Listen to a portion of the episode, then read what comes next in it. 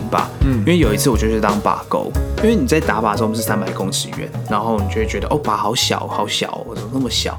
然后你就没什么感觉。可是我那次当靶钩的时候，站在那个靶前面，它就是一个一百八十公分人的高度，嗯，那你想想看这个可怕的差距，你就会觉得，如果今天你是在一个可能两军。用用枪在交火的时候，你根本不知道你打到是谁，嗯，你根本不觉得你在杀一个人，嗯，你可能就只是我只想把他瞄准而已。我觉得那件事情非常非常的可怕，然后更不用说，如果你是练习刺枪术，跟他近身肉搏的时候，你怎么能就是就是你砍那个人，他也会说中文，然后他也会说闽南闽南话，然后就是是因为一些政治上的问题，然后所以两边人吵架，然后打架，我就觉得这件事情是真的是蛮可怕的。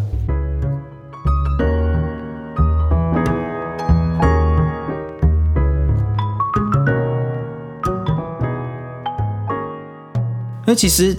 在对金门的当地人来说，打靶是一个非常日常的一件事情。我这边想要提到另外一件事情，就是说，呃，我们打靶的时候啊，常常会有一个东西叫小蜜蜂。嗯，小蜜蜂是一台装满炸物跟饮料的车的那种蓝色小货车，然后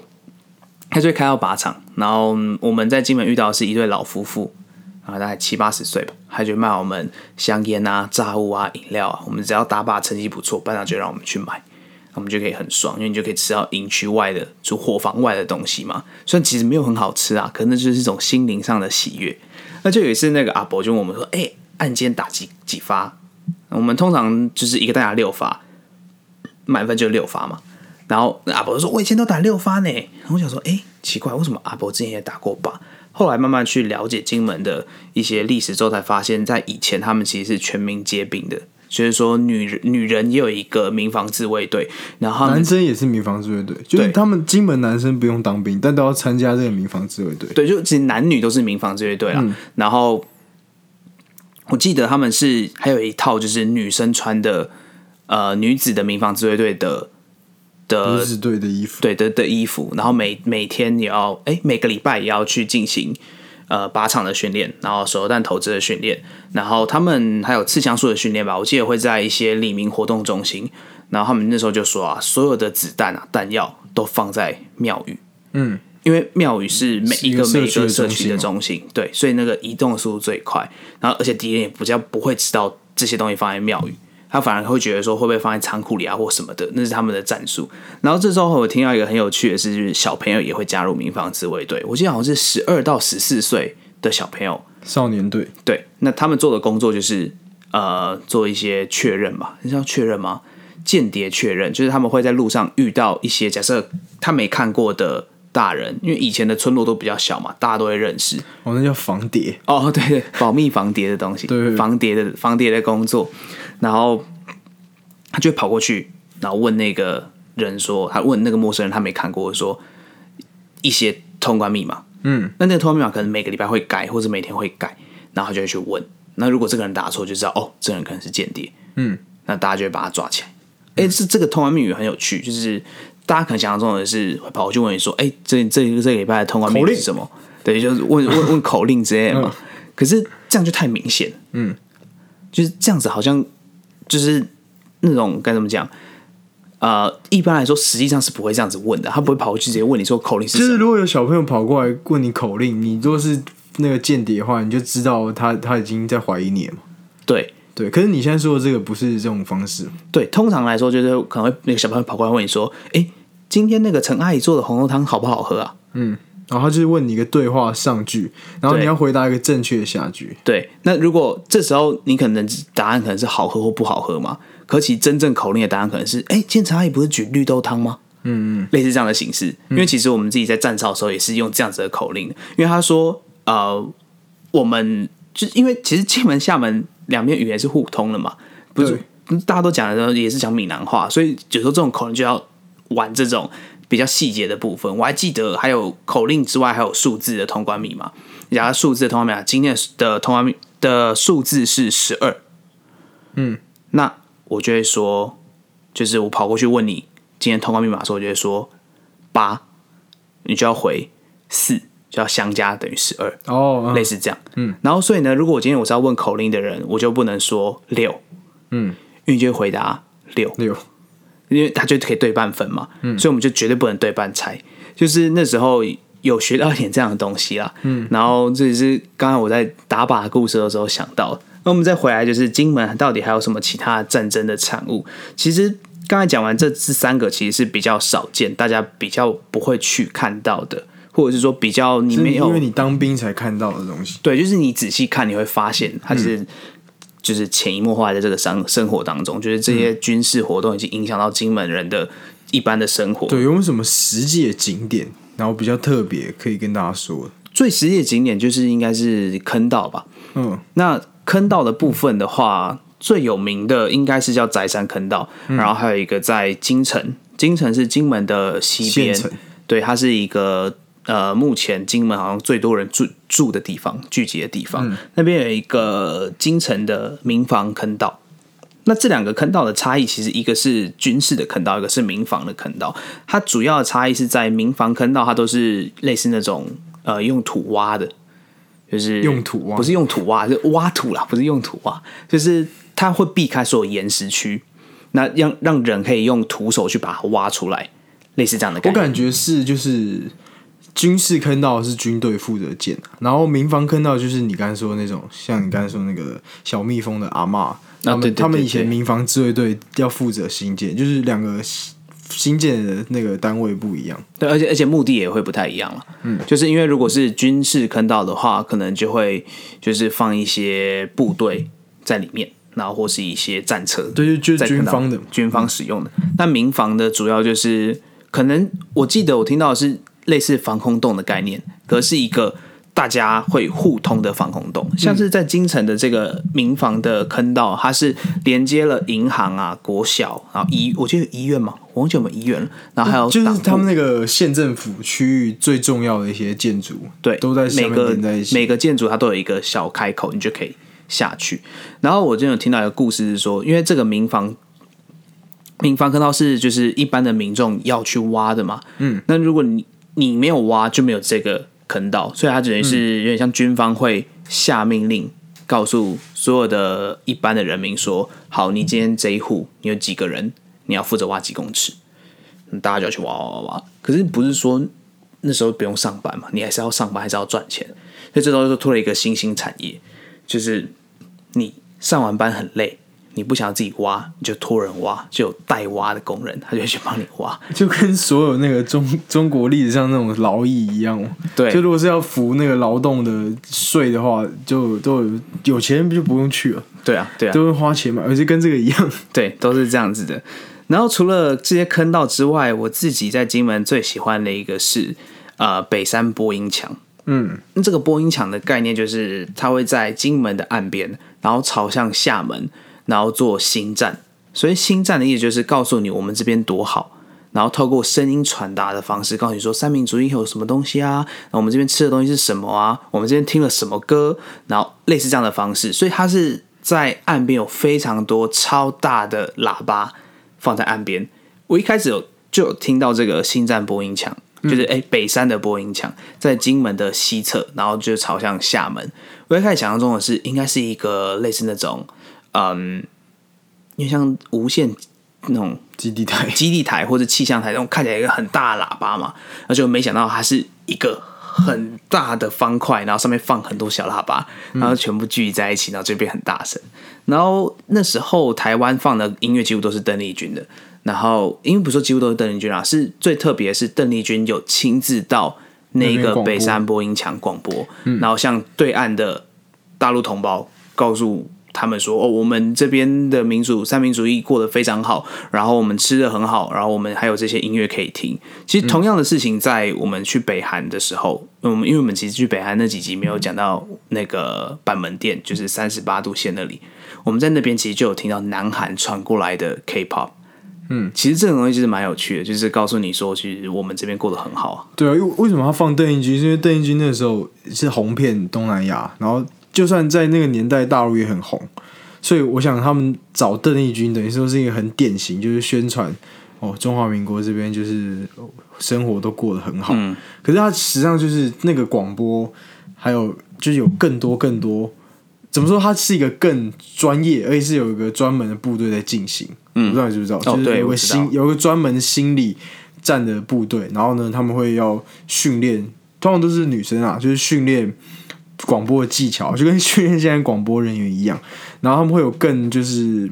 完整的那个体制。我记得还有，因为在另外一个地方叫做马山观测所，我不知道你知不知道。嗯，这也这就是另那又是另外一个景点，然后呢，也是我觉得你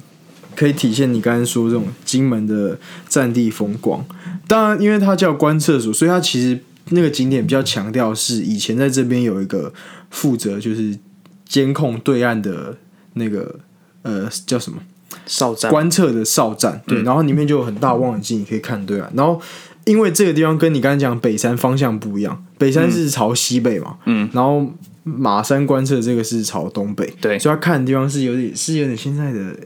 漳州还是泉州，我也不太确定，就是基厦门比较。偏僻的地方，可能就是驻军会比较多，就驻驻军不可能在厦门市里面住很多，嗯，然后这个地方就有一个另外一个就是保存的不错的那个广播部队的驻军，嗯。然后里面就说什么，就是他们有也有也有一个班长啊，叫广播主任，然后呢，他们有几个分配，然后呢，他们每天要在里面有什么内固定内容要播，而且其实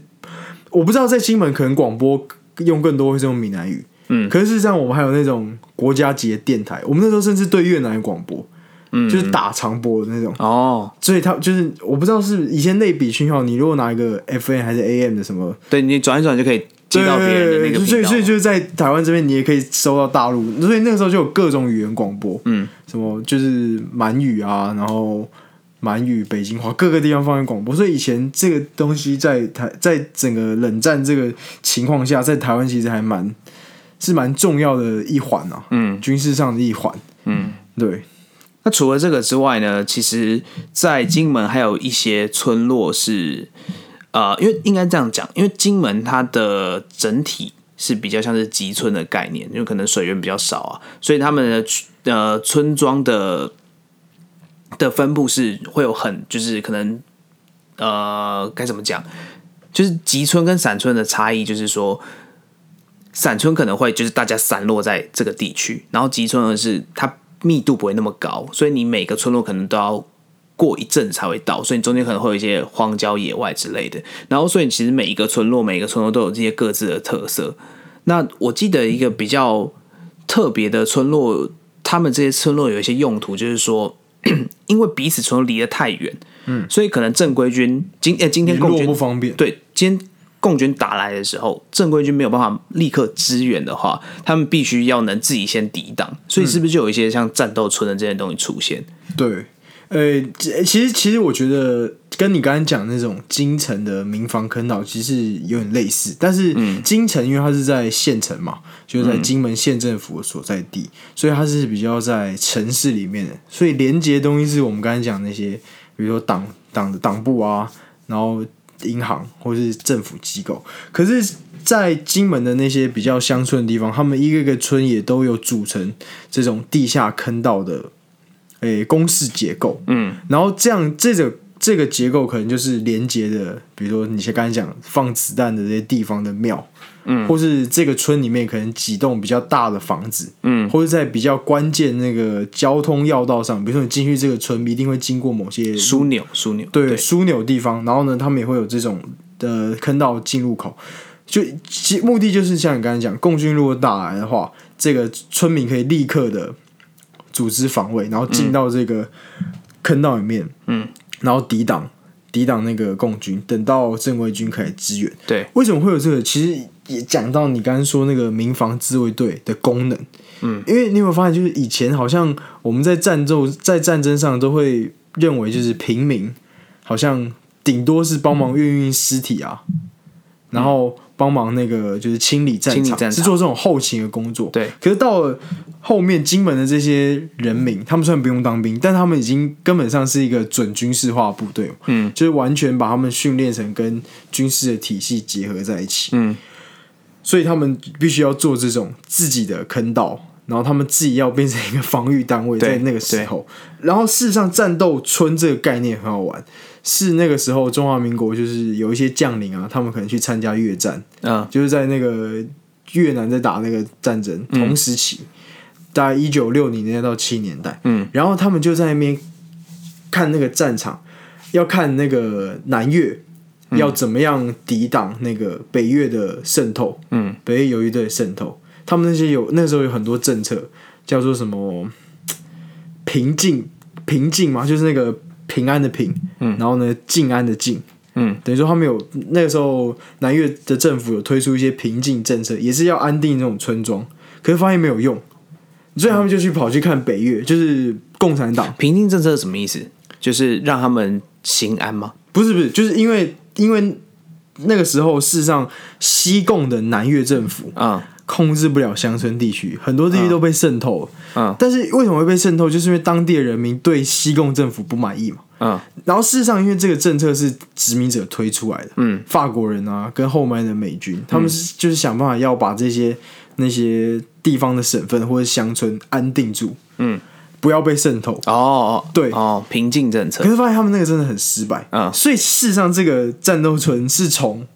刚刚那些官员、那些军事将领去看了北越游击队他们怎么样巩固美军打来的时候自己一个村庄可以防卫，嗯。的的那个模式，嗯，然后拿回来就是金门使用，所以其实这个很好玩。你看这个战斗村是为了对抗共军，可是就像共产党。嗯可是其实我们我们是在越南抄了共产党的东西，然后搬回来。嗯这是这个战斗村蛮好玩的故事。那个时候就是还有很多那些说法，就是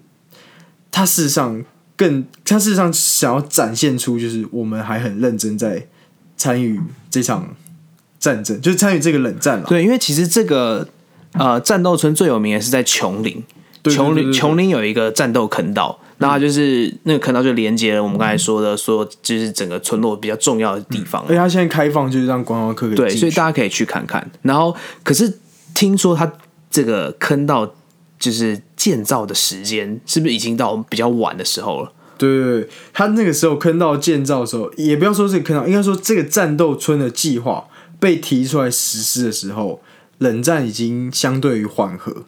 因为那个时候中美的关系开始解冻，嗯，就是我们那个时候知道那个，诶、尼克森，就是打乒乓球外交，对。就是两个国家的那个运动员打乒乓球，所以很奇怪，就是你看中国中华人民共和国跟美国的冷战，呃，跟美国缓和，嗯。冷战氛围减少，那为什么在这个时候又要在金门做盖这种这么多战斗村，然后又要把这些人民就是武装起来？对，对，事实上这就是要对国际动员，告诉大家哦，不对不对不对，虽然中美看起来缓和，可是事实上冷战还是很很危险，我们这边人民还是很勇敢啊，然后组织这些什么东西，所以那时候很多外宾可能那个飞机到那个金门，他们就带他们去琼林，你刚才说这个地方，然后参观那个时候的人民是怎么样的那个打一场冷战，他们就会假装那个外宾到。然后敲那个响那个警铃，对，然后他们就会那个带外宾到那个坑道的出口，然后呢，可能有一个地方是可以看到整个村的动员啊，然后最后那些人就会从出口跑出来，然后呢进行那个做那个他们平常对那个操练，操练。让国际上看到冷战还在进行，然后你们这个时候不要相信共产党的谎言，乒乓外交是假的。嗯，另外一个就是对台湾岛，嗯，因为同样的冷战那个缓和，然后而且在国内又有一种好像美国要抛弃中华民国那种气氛，嗯，所以有一些台湾的本土意识在这时候出来，也想说，那这个东西是不是根本就是中国人的内战？台湾人为什么要参与？嗯，就是这个时候开始质疑中华民国，还有那个时候国民政府的这个路线，嗯，为什么要把台湾拖入一场那个战争？而且因为那个时候台湾也在经济在起飞的状态，所以当然就出现那种不愿意抗战的、不愿意打仗的声音。可是那时候国策还是要反攻大陆嘛，对，所以金门做这个东西，就是让 等于也是动员跟台湾讲，哦，你们你们不能这样，你们现在在这边后方这么安定，然后金门人对你们经济能够起飞，是金门在前面挡住。所以战斗村，因为你刚才提到战斗村，我想要就是有这些背后的故事。嗯嗯嗯，所以其实我们呃，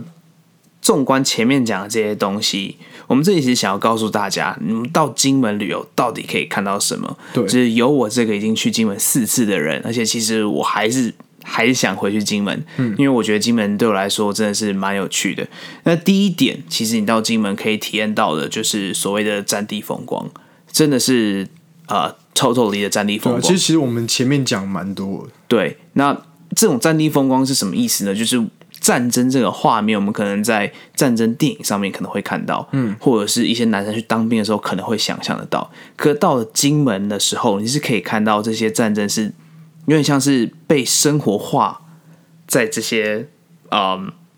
应该应该是说他们当地人的生活被战争化的那种感觉吧。我我帮你讲，我帮你想一下，你是不是想讲，就是在台北啊，可能我们一般的生活中不会有很多这种跟军事相关的东西，对。可是，在精美你是可以看到整个社会是为了一场战争在准备，对。很多不管是那个城市，呃，应该说建设规划啊，或是道路的，嗯，所有这些跟市民相关的政策，都是一个军事化的政策。对，而且你在可能在海边啊，或者是在一些比较荒郊野外的地方，你都可以看到一些废弃的一些武器，可能坦克啊，然后或是一些机枪的那种残骸之类的。所以其实整个金门，你到那边之后，你就可以真的感受到战争的可怕，因为它还有就是我我记得我们住之前之前去第二我去第二次那次，我们住的民宿那边，它是不是整很多墙壁上都是弹孔？对，那我记得你那时候就跟我说，好像这个村的时候在交战的时候是死伤蛮惨重的。对，因为我们那个时候住的就是北山嘛，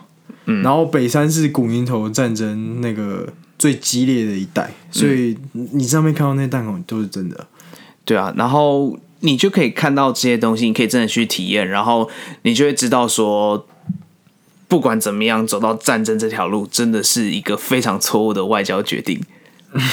好了，讲到一些政治的部分，可是对我而言，我自己是这样子的，我自己是非常不愿意走到反战，对，就是我觉得不管怎么样都不应该有战争，而且我自己去当了兵之后，就发现这件事情是多么多么的可怕。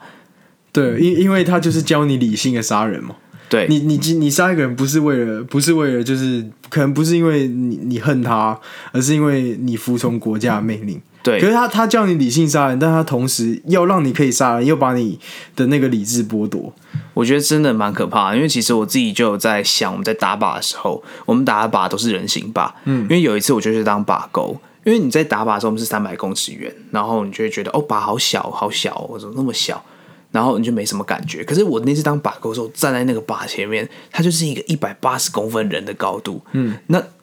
你想想看这个可怕的差距，你就会觉得，如果今天你是在一个可能两军用用枪在交火的时候，你根本不知道你打到的是谁，嗯，你根本不觉得你在杀一个人，嗯，你可能就只是我只想把它瞄准而已。我觉得那件事情非常非常的可怕，然后更不用说，如果你是练习刺枪术跟他近身肉搏的时候，你怎么能就是？就是你砍那个人，他也会说中文，然后他也会说闽南闽南话，然后就是是因为一些政治上的问题，然后所以两边人吵架，然后打架。我就觉得这件事情是真的是蛮可怕的。对，其实我们之后可以再说更多这种关于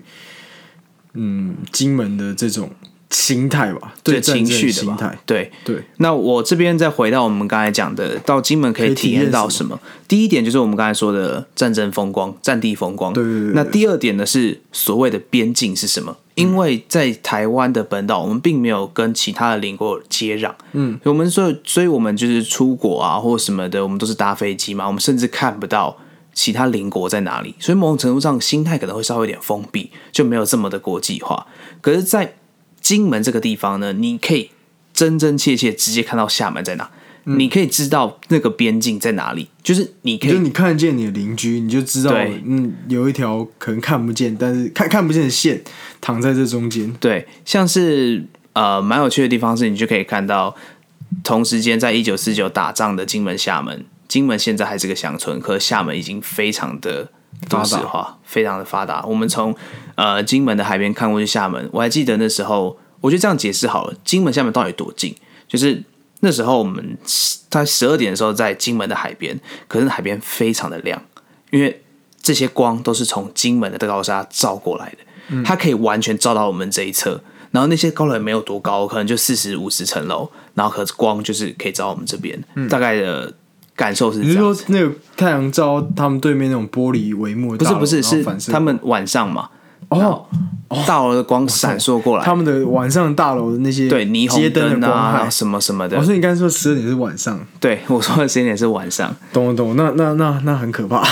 对，所以我觉得去金门的第二第二个好处是可以体验到这种所谓边境的东西。那第三点呢是金门的饮食是真的是受不了，尤其是高粱酒。然后再来是可能一些吃的东西，因为金门那边人吃的东西好像稍微跟台湾有点不太一样。对然后比较著名的是一个东西叫做广东粥，金门的广东粥，它是粥米的形式。那我们详细的介绍可以放在后面的集数再讲。然后还有一些像是他们的烧饼，还有一些当时候比较特别的一些小点心吧。其实我自己感受最深是油条啦，嗯，因为台湾油条比较像是一个炸的，就是它脆很脆很脆，嗯。可是金门的油条更像是那种，面包，对，它像是一个，对它，对对，它像是一个面食，对，就我觉得这点真的差很多。对，所以我们再总结一下，到金门到底可以体验到什么？其实就是这三点：一个战地风光，第二个就是所谓的边边境的感觉，第三个就是饮食。特别的饮食，对，那我们接下来呢，这一集大概差不多到这边结束。我们接下来会针对这些刚才提到的这三点去景点啊、美食做详细的介绍。对。那我们这集应该差不多就这样结束了吧？对，你应该没有要补充的，没有，每一集都没有要补充。对，好，谢谢大家，谢谢。谢谢。